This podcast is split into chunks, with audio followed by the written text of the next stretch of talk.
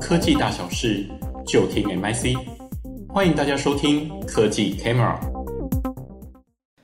各位听众，大家好，欢迎收听新创微开箱，我是主持人浩翔。新创微开箱是一个分享我们资策会 MIC 对国际科技新创研究的节目。那在这个节目啊，我们会希望用大概十分钟左右的时间，来跟各位分享一家我们觉得值得关注的科技新创。那各位听众啊，今天我们又要来聊聊旅游喽。那不知道各位听众啊，就是你们周末的时候喜欢去一个什么样子的行程？那其实我个人呢、比起纯粹的上山下海，诶，我更喜欢去一些就是有点历史文化底蕴的景点哦。例如以前去日本的时候，我就喜欢去看大阪城啊，或者是姬路城，他们这种就是过去的老城堡。那去中国大陆啊，我喜欢去看万里长城。那之前去美国的时候，我也喜欢去看一些就是退役的二战时期的一些海军战舰。那像这种类型的行程呢，其实它是有一个专有名词的哦，它是被称为所谓的文化旅游。那各位听众也许会好奇啊，诶，我们新创微开箱这个节目啊，它是在讲科技新创的，那到底跟这个文化旅游又有什么关系呢？所以呢，今天我们再次邀请到专门研究智慧观光的分析师洪綺雅。来跟我们谈谈文化旅游跟这个数位转型相关的议题哦。那同时，他今天也会跟我们介绍一家叫做 TimeLooper 的新创。好，奇雅好。啊、呃，主持人还有各位听众，大家好，我是綺雅。嗯，那齐雅首先能不能跟我们谈一下，就是说，那文化旅游它现在的状况大概是怎样，以及就是这个文化旅游它到底跟数位转型有什么关系？好啊，其实我们说的文化旅游，它指的就是旅客出于学习或是体验的动机，呃，希望透过观光的方式来了解一个地方的文化元素，包括一些艺术啊、历史建筑，还有遗产，甚至是不同形式的，像是文学、音乐、自然景观，甚至是当地或当代人生活的一些方式。那由于这个领域其实包含了很多元的元素。因此，其实文化旅游它横跨了文化、观光还有教育产业这样的范畴。那目前文化旅游它在发展上主要面临的议题，其实大部分的国家在保存这些过去生活痕迹的手法，就是像将一些遗址框列起来，或是建立博物馆来收藏文物。那在这件事情上呢，就会面临到主要有两大的限制。第一个是历史时间上的限制，因为其实文化机构很难单纯借由文物的陈列，还有影片导览，或是透过一些道具来塑造场景，就可以真实的还原当时的历史全貌。那另外一个限制呢，是展示空间上的限制，像文化的这些馆藏单位呢，它受限于一些温度或湿度的保存，还有整个展馆的空间。除了透过巡回展演或是出借产品、展品之类的手法，如果访客没有登门拜访，其实很难将这些文化资产推广给更广大的受众。因此，才会希望透过数位科技来导入到文化旅游的领域，希望可以突破他们在时间跟空间这两大的限制。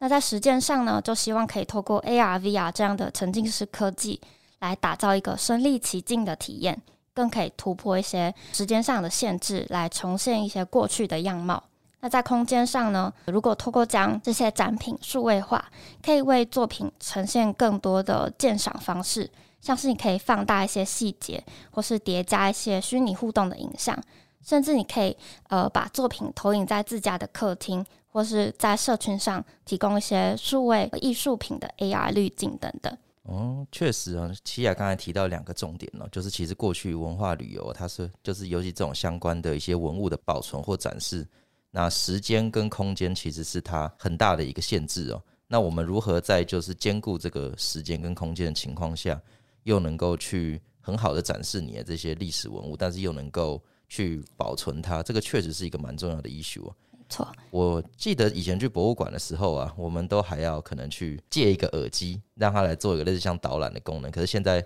随着时代的进步，那现在我们应该是使用手机，或者是像刚綺雅说的用 VR 装置这样子。那感觉整个文化旅游确实是有更多进化的可能哦。那在綺雅给我的资料当中啊，TimeLooper 似乎就是类似像提供这样子一个服务的厂商。诶，綺雅能不能详细跟我们介绍，就是 TimeLooper 这家公司？好啊，其实 TimeLooper 当初创办的理念，他们就认为，呃，其实我们的人生就是有很多个细小的时刻，还有片段的集合。那 TimeLooper 是想要改变人们回忆过去某一个片刻的方式，所以他们认为，比起单纯仰赖欣赏还有介绍来想象当时的情况，他们其实更希望透过数位科技，让时光可以倒退，然后让历史重演，再把你放在那个当下，让你在那个时间点重新的生活或体验一次。因此，他们就比如说在 VR 产品的部分。他们为了让旅客可以亲自体验到文化的全貌，他们就用 VR 虚拟实境来打造一些影像的内容，像是旅客可以在广场上亲眼看到轰炸机攻击伦敦的景象，或者是十七世纪圣保罗大教堂的大火。那其实从这段介绍就可以发现，这样的虚拟体验不仅可以重现历史。它体验的地点其实不仅限于博物馆内，在广场上啊，或是一些户外观光景点，也可以设计对应的体验。那另外在 AR 的部分呢，呃，Time Looper 也想要把这些展品带出到博物馆外，来突破空间上的限制。像他们就开发了一款叫做 ExploreLab.com 的平台，邀请像博物馆的工作人员，或者是自然生态公园的导览员，甚至是学校的师生，可以一起协作跟发布内容。那在这个平台上呢，我们就可以先框定一个我们想要介绍的区域，然后接着标记几个想要特别说明的地点。接下来我们就可以为这些标记来添加注解，像是插入一个三百六十度的影像，或者是三 D 的数位资产。最后呢，用户就可以在自己家的客厅，把国家公园或者是某一场战争，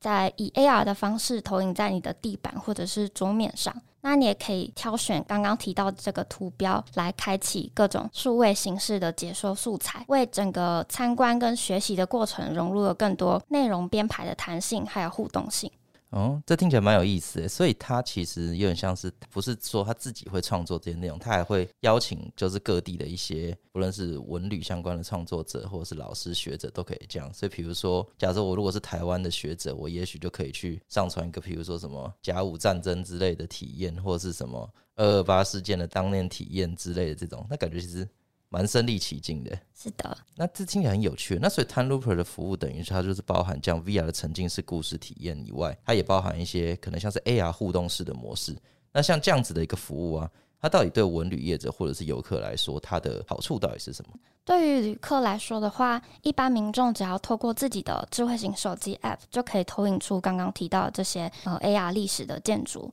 那也可以进行画面的缩放，还有呃解说的互动，其实就突破了参观博物馆的空间限制。那再加上透过刚刚提到这个 Explore 的协作网站，让一般的参观者其实也可以化身为内容的制作者。让一般民众也有机会表达自己的观点。那对于文旅业者来说，其实最大的帮助在于这些文化机构，它的工作跟职责不仅是在收藏跟陈列这些物品就好，他们往往还有跟大众沟通跟解说的任务。以及阐述这段历史背后所需要的研究工作。那因此，数位科技不仅在面向大众的这个层面，协助这些机构有更多元的沟通方式，让他们可以突破空间的限制，重演一段已经发生过的历史。那甚至对于机构本身，他们在搜集还有研究的工作也很有帮助。像是 Time Looper 就跟 CNN 这类的单位合作开发了三百六十度的 VR 柏林围墙纪录片，嗯，或者是他们也以地理资讯系统搭配。三 D 扫描技术来协助这些文化机构进行一些遗产跟文物的数位保存，让历史可以透过不同的形式留存下来，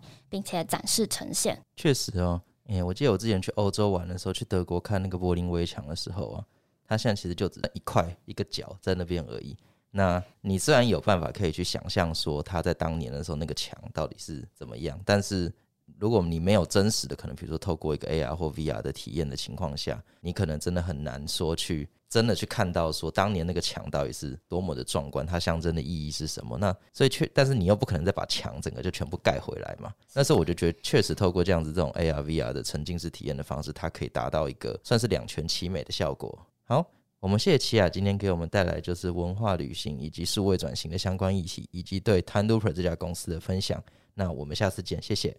Thank you.